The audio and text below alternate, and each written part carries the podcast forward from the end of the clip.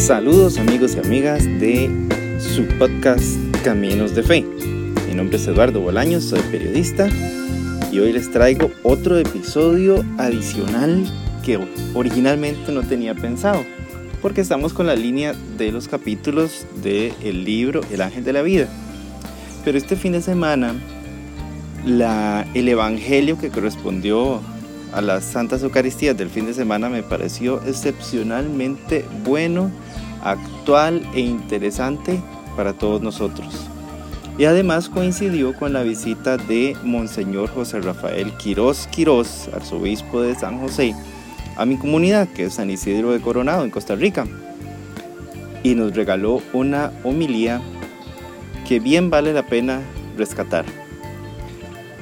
Eh, me encuentro probando unos nuevos sistemas de grabación del podcast para mejorar la calidad y siempre ofrecer algo mejor porque esa es la idea de, de nuestro servicio, siempre estar ofreciendo información importante pero además de calidad. Y no aguanto las ganas, la verdad, de poder compartir un nuevo episodio con ustedes. Entonces, este, para no esperar más, quiero quiero compartirles este episodio, esta homilía de Monseñor Quirós y además al final relacionarla con una información, con un mensaje que dio el Papa Francisco. Demasiados mensajes, ¿da? Pero, pero, pero todos son tan importantes, tan interesantes que no los podemos perder de vista.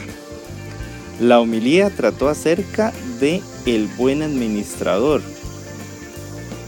Ese fue el Evangelio y lo traemos a la actualidad, Monseñor lo trajo a la actualidad, pues con la intención de pedir, de orar constantemente por los gobernantes y por los administradores de nuestro país, así como nosotros, somos administradores de nuestra vida.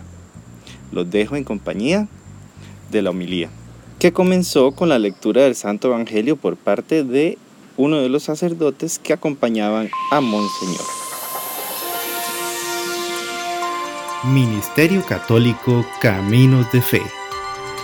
Evangelización digital por todos los medios modernos.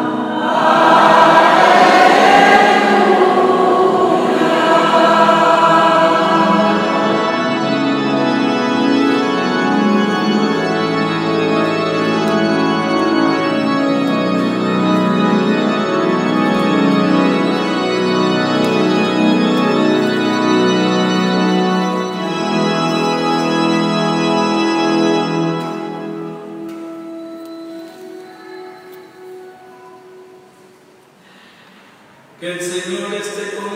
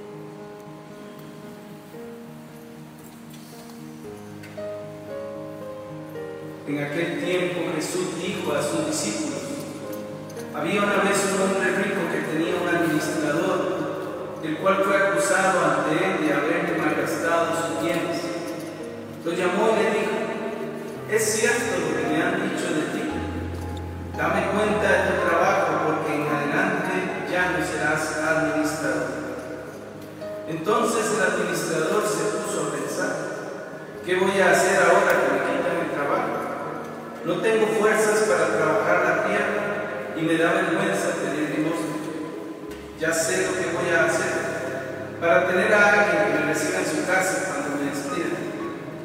Entonces fue llamándolo por uno a los deudores de su amo. Al primero le preguntó, ¿cuánto le debes a mi amo? El hombre respondió, cien barriles de aceite. El administrador le dijo, toma tu recibo, date prisa y haz otro por cincuenta. Luego preguntó al siguiente, ¿y tú cuánto debes? Este respondió, cien sacos de trigo. El administrador le dijo, toma tu recibo y haz otro por ochenta. El amo tuvo que reconocer que su mal administrador había procedido con habilidad, pues los que pertenecen a este mundo son más hábiles en sus negocios que los que pertenecen a la luz. Y yo les digo, con el dinero tan lleno de injusticias, gánense amigos que cuando ustedes mueran los reciban en el cielo. El que es fiel en las cosas pequeñas, también es fiel en las grandes.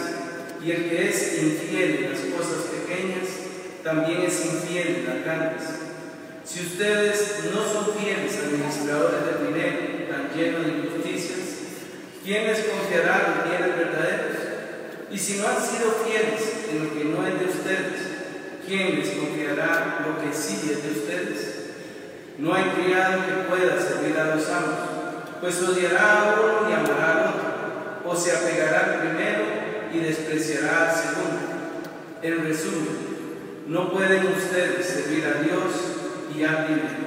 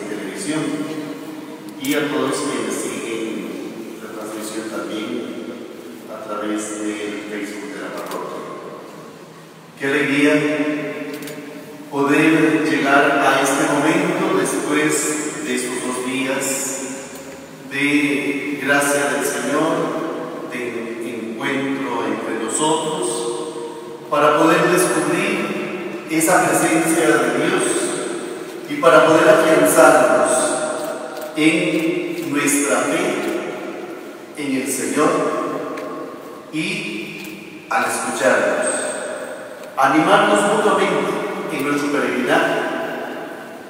El amor al Señor que incluye, por supuesto, y así lo hacemos en nuestra profesión de fe, el amor a nuestra iglesia.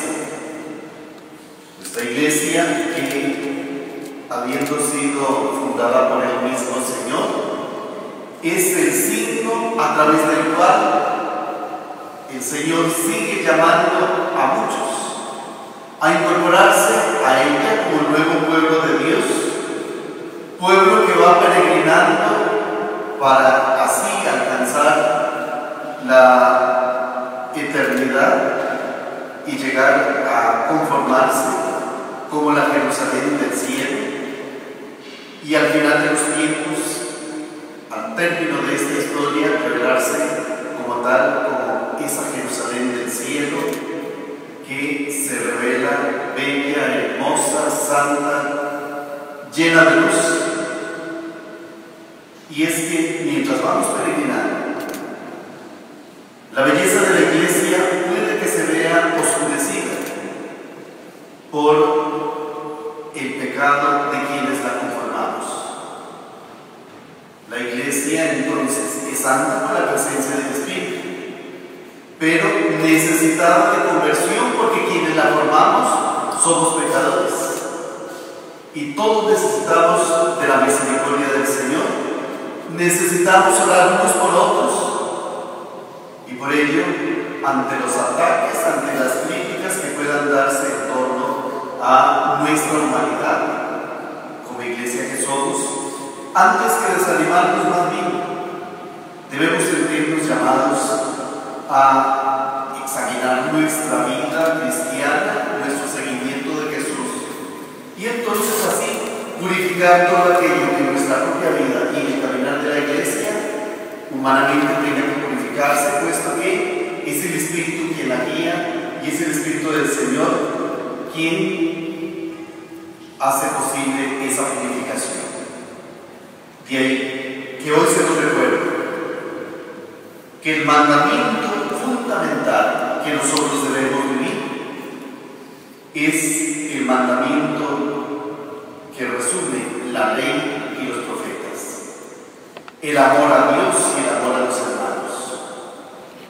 No puede decir alguien que ama a Dios, y así nos lo enseña con toda claridad el evangelista y apóstol San Juan, si odia a sus hermanos, si no se ocupa de ellos, si no se fija en que el hermano que sufre, el hermano que necesita bienes materiales, el que necesita acompañamiento, cercanía, no lo vemos como hermano que es y alguien a quien nosotros debemos acercarnos. Y ahí, que en el discernimiento de nuestra vida, al examinar nuestra conciencia, pues en primer lugar tengamos muy presente que somos simple y sencillamente administradores de nuestra propia vida y administradores de los bienes que se puedan tener. Y lo escuchamos en el texto del Evangelio. Y a partir de ahí, sabiendo que a quien pertenece nuestra vida y pertenece todo lo creado y todo aquello que podamos decir nosotros es nuestro, es Dios.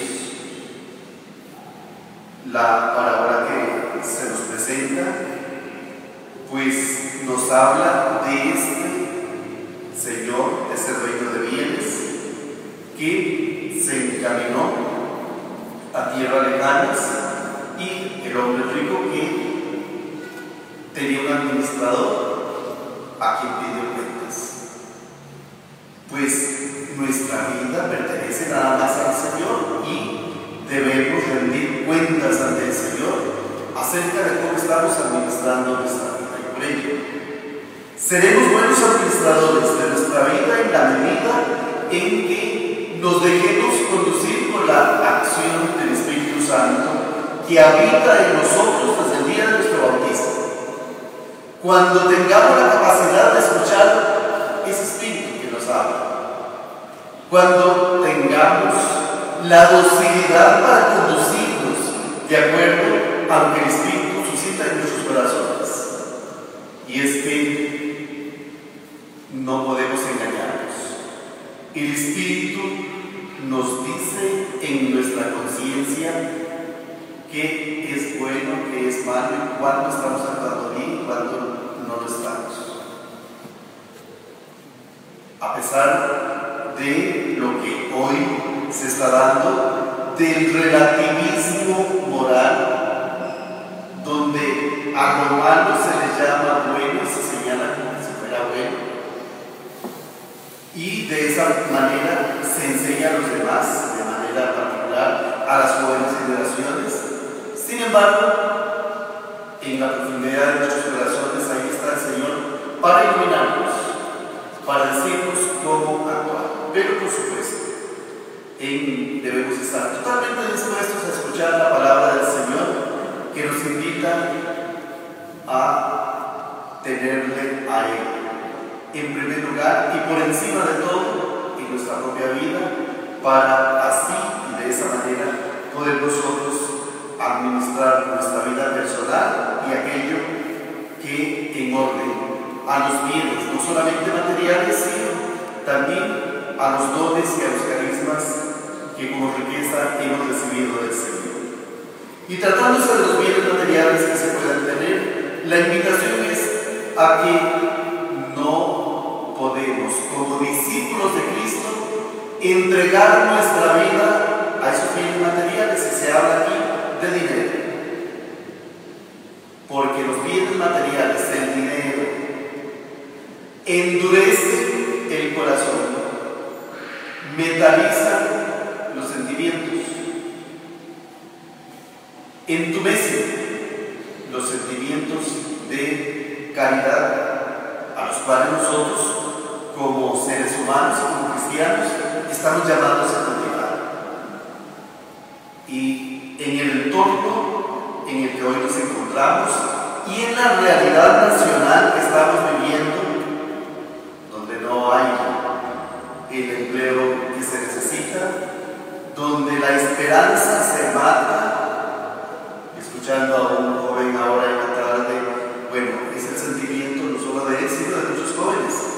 Y nos compartía y nos decía, bueno, ahora que para buscar un empleo pareciera que todo está muy, pero muy difícil. Y se comienza a trabajar después de los 20 años 25, 26 años de ser, bueno, era una referencia que daba, pero ya no se tiene seguridad en el trabajo. Y se sabe que son 25, 26 años que si se pudiera encontrar un empleo, pero ya a los 45 o 50 años ya están buscando cómo deshacerse de la matando la esperanza de los jóvenes.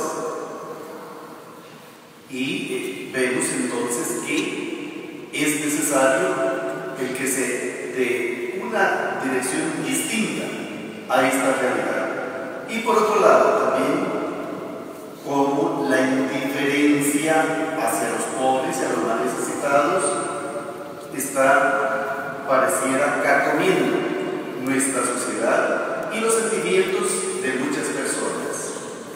De ahí que el profeta Amos, con sus eh, exigencias, que es la palabra del Señor, que se dirige al pueblo de Israel y se dirige también a nosotros, como que hace un diagnóstico de lo que él observa y se aplica perfectamente a la realidad que estamos viviendo. Nada más menciono cuando el profeta expresa, andan diciendo, ¿Cuándo pasará el descanso del primer día del mes para vender nuestro trigo? Hoy todo es mercado, hoy todo se trata de vender. Y se busca, cualquiera sea la oportunidad y la posibilidad de hacer mercado. Y esto es lo que, este, eh, a lo que muchos dan su propia vida y también a los bienes meramente materiales. Y entonces dice, para reabrir nuestros graneros y vender, por supuesto, dice, disminuyen las medidas, aumentan los precios. Y esto de aumentar los precios no hay necesidad que se anuncie, sino que ir a comprar ya se sabe cómo aumentan los precios todos, sino todos los días, todas las semanas.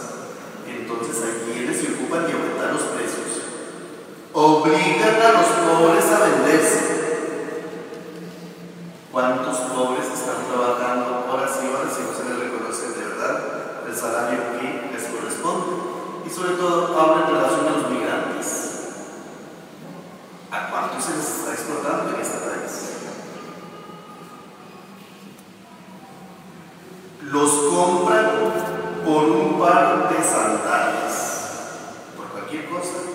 compran a los pobres. Un llamado sin duda a la equidad, a la justicia. En nuestro país cada vez la brecha entre ricos y pobres se ve, se siente, se manifiesta y la clase media está desapareciendo. Ayer compartía con los docentes en Cascajal y fue una de las afirmaciones. Y esa posibilidad de muchos de clase media de poder beneficiarse de todo lo que se produce en el país, eso está, este segmento de la población va cada vez disminuyendo para dar paso a los más pobres y a los que quieren muchísimo. Esto no es querido por el Señor. A Dios podemos decir, no le está gustando el rumbo del país en ese sentido. Esto no puede ser.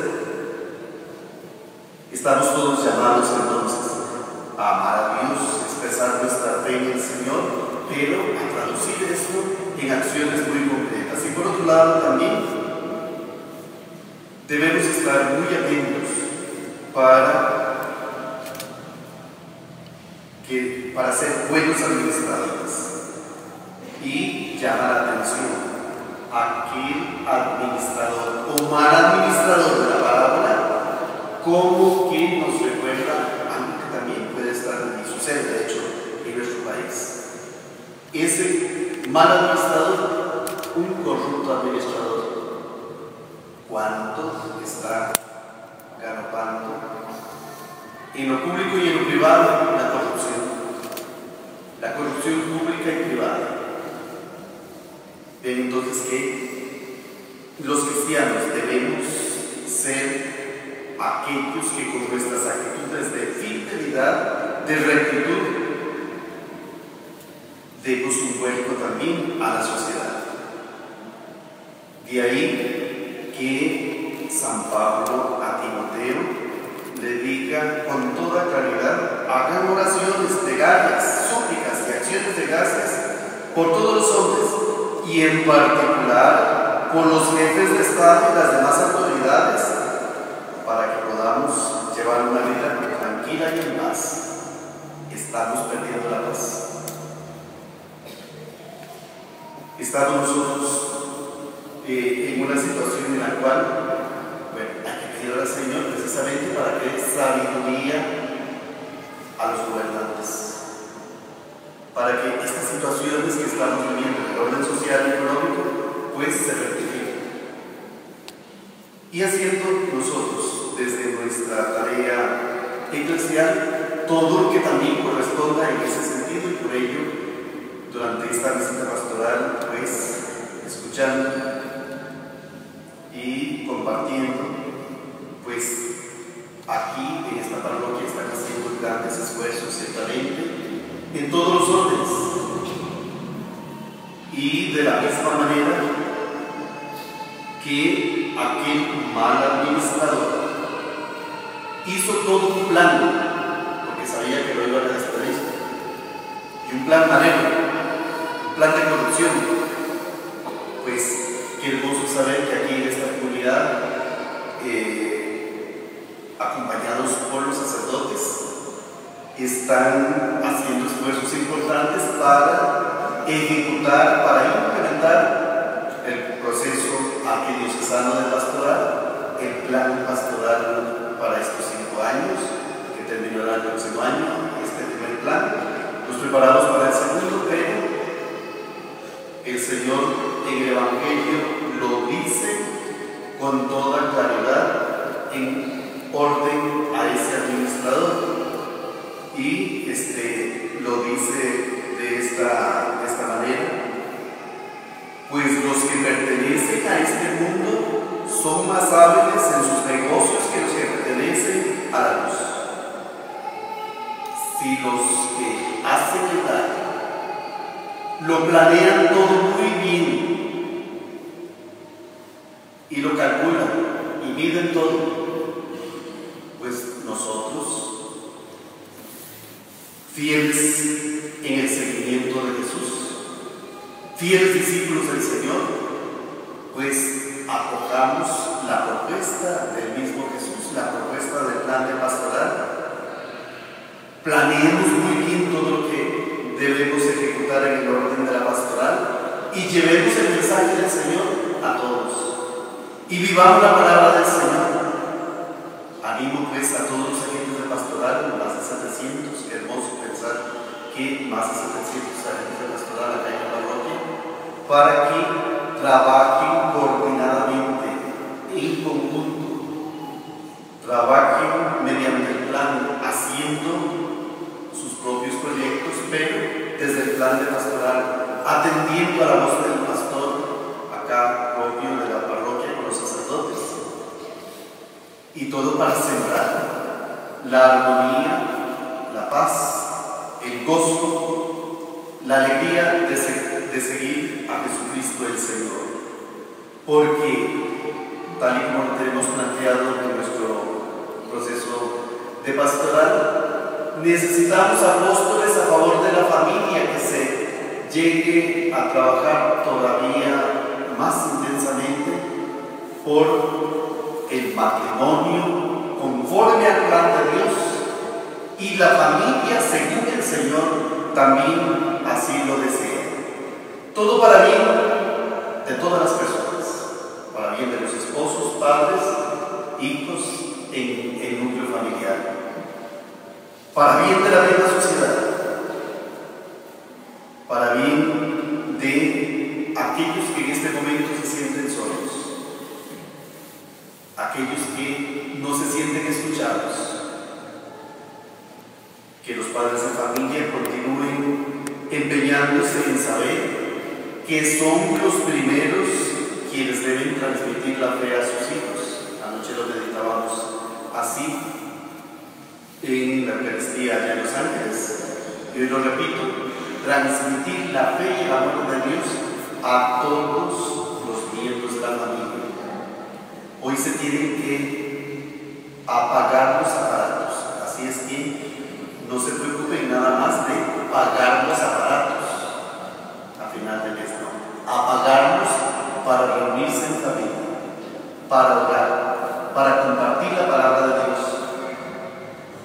para sentir que hay y se da esa cercanía entre los miembros de una determinada familia. Participar en la acción pastoral de la parroquia. Toda injusticia se da cuando no se tiene al Señor en el corazón. Toda indiferencia que ofende a Dios. Porque cuando somos indiferentes estamos magnificando a una persona, a alguien que es imagen y semejanza del Señor, a un prójimo, a alguien que merece toda, todo respeto por su dignidad. Pues la indiferencia no es de Dios. Y repito lo que les manifestaba a los agentes de pastoral ahora en la tarde, aquel dicho de que no hay que meterse con, la- con los demás, cada uno eh, en su casa y Dios en la de todos, este no es un adagio cristiano, esto no pertenece al caminar de la fe. Dios tiene que estar en mi corazón, yo con el Señor, también participando con los demás si fuera del caso, iluminando la vida de alguien si lo necesita. Y de esta manera responder a lo que el Señor nos pide. De ahí que incluso también, bueno, al escuchar la primera lectura proclamada del profeta Amós, viendo cómo manifestaba la realidad del país, Qué bonito sería entonces que en el mismo cantón, en el mismo pueblito, se diera esa preocupación de atender y de también eh, favorecer con las compras que se tengan, digámoslo así, al comercio local, a aquellos que están trabajando dentro de la misma comunidad. Se trata de comercio, de este, la venta de los productos agrícolas o de los que sean, pero también aquellos que tienen esta posibilidad de comercio, hacerlo conforme el Señor lo pide, en la justicia, en la transparencia, no cargando más de la cuenta los productos, sino obteniendo aquello que corresponda Y esto, sin duda alguna, generará también, según he escuchado, las pequeñas empresitas generarán empleo para muchos que lo necesitan. El Señor nos pide, pues, una respuesta muy concreta a todos y cada uno de nosotros. Y la respuesta que nosotros estamos llamados a dar, sin duda alguna, es mirarnos hacia adentro, ver cuál está siendo nuestra respuesta al llamado que el Señor nos hace a la santidad. Y esta, ese llamado que se realiza con todos los demás, en comunidad, en iglesia. Y a su vez también el llamado y envío que el Señor nos hace a proclamar la buena noticia de la salvación. Dios quiere que todos lleguemos a salvarnos. Y nuestra preocupación debe ser siempre, no solo por nuestra propia salvación, sino también una preocupación muy grande por la salvación de los hermanos, por la salvación de los demás. En la tarde que me reuní con los jóvenes, pues era un buen número, sin embargo, se hacía ahí eh, la comparación en cuanto al censo que se tiene, la cantidad de muchachos que viven en el cantón y aquellos a quienes se les está acompañando a través de la pastoral y sin duda alguna hay una grave desproporción. Son poquitos comparado con la cantidad de todos los jóvenes de el cantón. De manera que toda la comunidad está llamada a acercarse a los jóvenes, a escucharlos, a acompañarlos, a ofrecerles la auténtica riqueza, la propuesta que vale la pena, que la propuesta de Jesús. Porque la propuesta de Jesús es alegría, paz, gozo, es esperanza, es mirar más allá de lo meramente material. Porque cuando oyen la propuesta del mundo se, le, se nos dice a todos, pero de manera particular a los jóvenes, de que la felicidad está en la obtención de bienes materiales, en la obtención de cuanto más dinero mejor. Y si es fácil obtener ese dinero, pues con mayor razón. Con los docentes, en verdad, este, fue muy aleccionador y un gran reto escuchar que este eh, sistema o esa forma de creer que a los jóvenes se les tiene que dar fácil, fácil todo lo que pidan, incluso también en el estudio. Una mala opción, porque todo lo quieren fácil, regalado. Y son ellos, ¿verdad? Sin discernimiento ni conocimiento, a los que quieren, o a los que están ya de hecho, pescando y adoctrinando a través de las modernas ideologías que les dicen disfruten su vida, hagan lo que quieran. Ustedes tienen derecho y derecho y derecho, y con eso los adormecen y han adormecido a muchos y nuestra población también muchas veces como que se ve adormecida por esa palabrita de derechos y derechos.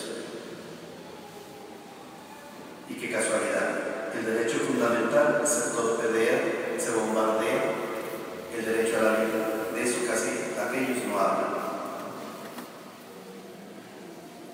Hemos de estar entonces muy dispuestos a seguir caminando y invito a toda la comunidad a que siga caminando con la alegría, con el gozo con que he percibido que ustedes están respondiendo al llamado a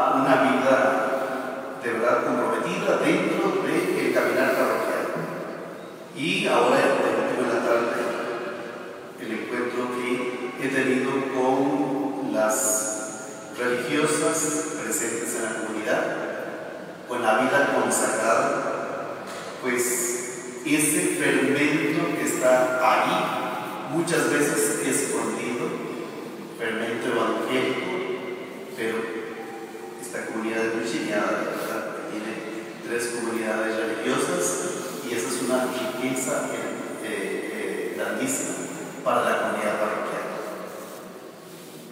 Las monjitas ahí orando y trabajando, entregándose. Y no salen las primeras planas de los periódicos, lo bueno no aparece. Pero en el libro de la vida, en el libro del rey, ahí está. Por ello les invito para que como comunidad también darle gracias al Señor por la presencia de la vida consagrada, orar, ellas oran por todos y orar por nosotros, nosotros oremos por la vida consagrada. Que haya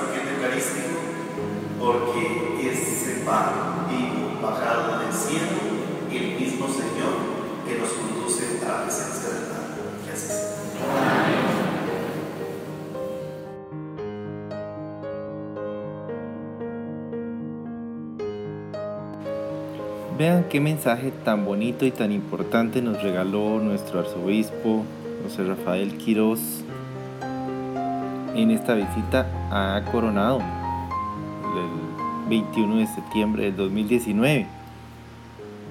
Y justo ese mismo día,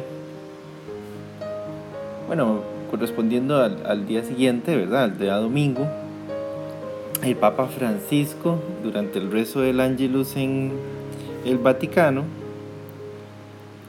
también se refirió al mismo tema y nos dice en una noticia que pueden encontrar en la página de Caminos de Fe, que la escribió Mercedes de la Torre de Así Prensa, que el Papa Francisco invitó a saber transformar los bienes y las riquezas en relaciones, porque las personas valen más que las cosas y cuentan más que las riquezas poseídas y advirtió que la riqueza deshonesta es estiércol del diablo.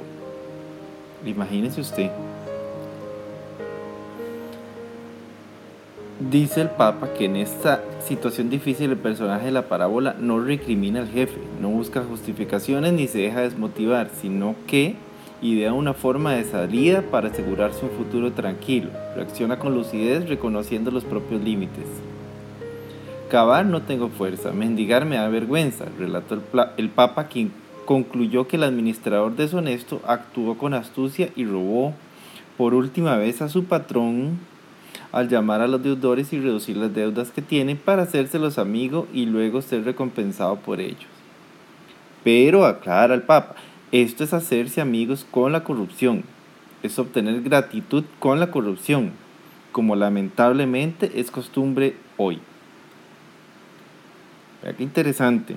Y lo dicen también, dijo algo muy importante nuestro arzobispo, Monseñor Rafael Quirós, porque no solo estamos hablando de la administración buena o mala de los bienes, sino de la vida. También lo dio otro sacerdote en la homilía del domingo. Y parte de eso es la administración de los deberes y los derechos. Entonces mencionaba el obispo que, de que estamos viviendo en un mundo en que los derechos son importantísimos y siempre se rescata y se rescata y se rescata todo lo que tiene que ver con los derechos humanos y los derechos que cada persona tiene. Que no está mal, por supuesto, tenemos derechos. Pero también tenemos deberes y uno de los deberes importantes es la protección de la vida humana. Es nuestro deber como seres humanos viviendo en sociedad. Entonces decía el obispo, ahora todo el discurso mediático y político se basa en relación a los derechos que han sido oprimidos de las minorías, por parafrasearlo. Pero el principal derecho, que es el derecho a la vida, está siendo cada vez más marginado.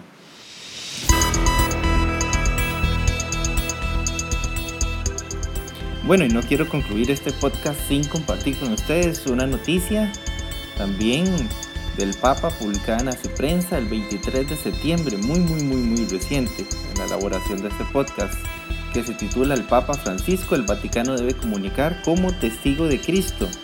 Yo creo que podemos unirlo perfectamente al tema porque somos, al ser comunicadores católicos, administramos pues la información tan valiosa este, que se nos ha brindado. Y eso hay que hacerlo de una forma coherente. Entonces dice el Papa Francisco, pidió a quienes trabajan en comunicación del Vaticano, y aquí agrego yo, a todos los comunicadores católicos, aprender el lenguaje de los mártires para comunicar con el testimonio, es decir, como testigos de Cristo. Así le dijo el Santo Padre este 23 de septiembre al recibir la plenaria del Dicasterio para la Comunicación en la sala, en la sala regia del Vaticano comunicar con el testimonio, comunicar implicándose en la comunicación, comunicar con los sustantivos de las cosas, comunicar como mártires, es decir, como testigos de Cristo. El Papa Francisco expresó que el comienzo de la comunicación no es un trabajo de oficina, como la publicidad, por ejemplo. Entonces habla de que es tomar el ser de Dios y tener la misma actitud, la necesidad de comunicar lo que tengo, lo que es lo verdadero, lo justo, lo bueno, lo bello. Entonces el Papa hace un llamado. Ustedes son los especialistas en comunicación, son técnicos en comunicación, no debemos olvidar esto. Se comunica con el alma y el cuerpo, se comunica con la mente, el corazón y las manos, y se comunica con todo. En este sentido, el Papa señaló que el verdadero comunicador lo da todo, se entrega totalmente. Como decimos en mi tierra, dice el Papa, pone toda la carne en el asador, no escatima para sí mismo. Y es verdad que la mayor comunicación es el amor.